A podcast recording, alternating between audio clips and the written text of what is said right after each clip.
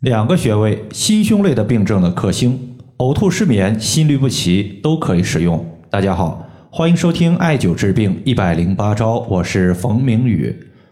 有一位患者他说，我母亲最近总是出冷汗，还伴随有心跳过缓的情况。前天中午吃饭时一阵反胃不舒服，胃里面吃的东西全部吐出去了。最近关于呕吐和心脏不舒服有所加重，想问一下有没有解决的方法？对于心脏的跳动过缓所导致的情况呢，在西医上面叫做心动过缓，属于是心脏搏动无力。相对应的还有一种病症叫做心跳的速度过快，西医叫做心动过速。今天和大家分享的两个穴位，无论是对于心动过快、过慢、心绞痛、胸肋疼痛、失眠、抑郁，它都有很不错的效果。这两个穴位就是内关穴和涌泉穴。首先呢，咱们先说一下内关穴。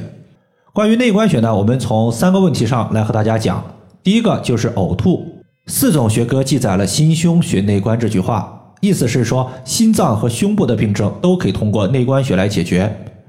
我小的时候呢，就一直有晕车的情况，尤其是不喜欢坐公交车，公交车一走一停，可以说别提多难受了。后来呢，我就习惯在坐车的时候用指甲去掐按内关穴，就能起到很好的遏制呕吐的冲动。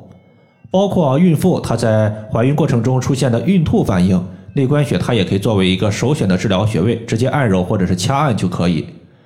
如果感觉手掐穴位太累，也可以找一块生姜，切片之后用医用的胶布固定在内关穴上，也同样有效。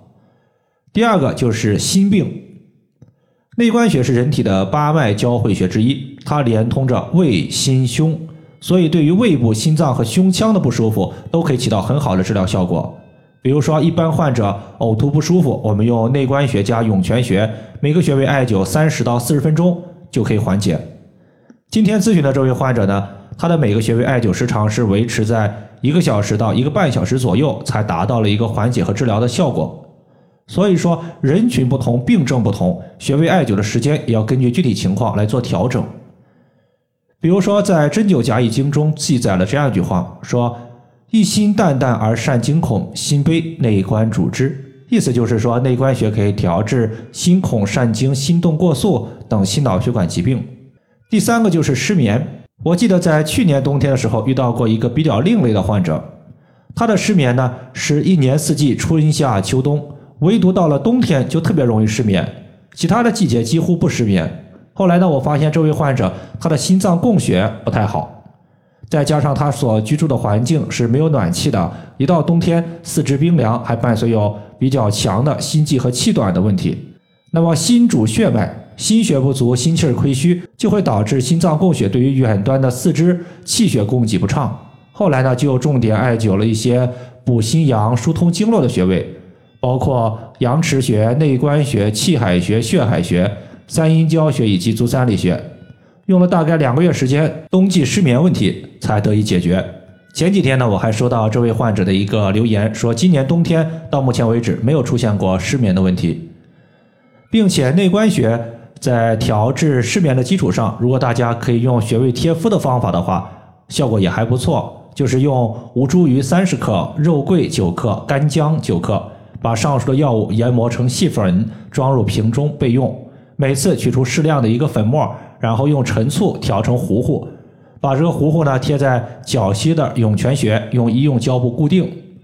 因为吴茱萸和肉桂，它贴敷在脚心可以滋阴降火、平衡阴阳，人体阴平阳秘，自然呢就得以入睡。那么内关穴所在的位置呢，是在手腕横纹上两寸两条大筋之间。第二个呢，我们要说的就是涌泉穴。涌泉穴呢，咱们重点从两个方面来说，一个是失眠，另外一个是降胃气。失眠呢，我们在上面讲了，除了艾灸内关穴和涌泉穴之外，也可以搭配吴茱萸贴敷到涌泉穴，有助于调治失眠问题。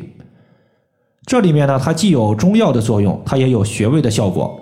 因为涌泉穴它本身就是一个引火归元的中药穴位，比如说在艾灸过程中，感觉口干舌燥、口腔溃疡、咽喉肿痛。它多数都属于是火邪集聚在我们的上半身导致的，比如我们可以晚上足浴泡脚，水的高度漫过脚踝，就可以刺激到涌泉穴，这时候就能发挥涌泉穴引火归元的效果，缓解上述艾灸导致的一个热症表现。第二点就是降胃气。我们经常说脾气主升，胃气主降。如果胃气不降，胃里面的食物就容易跟着我们的胃气向上反，胃里面的食物上反就有可能会导致呕吐或者是反酸。涌泉穴它有降胃气的效果。比如说，在上周末有一个一岁半的孩子出现了呕吐，后来呢，他的主要表现就是面色苍白、四肢不温，大家一看就知道这是典型的体寒症状。后来呢，就重点艾灸了足三里穴和涌泉穴，当天情况就得到了恢复和好转。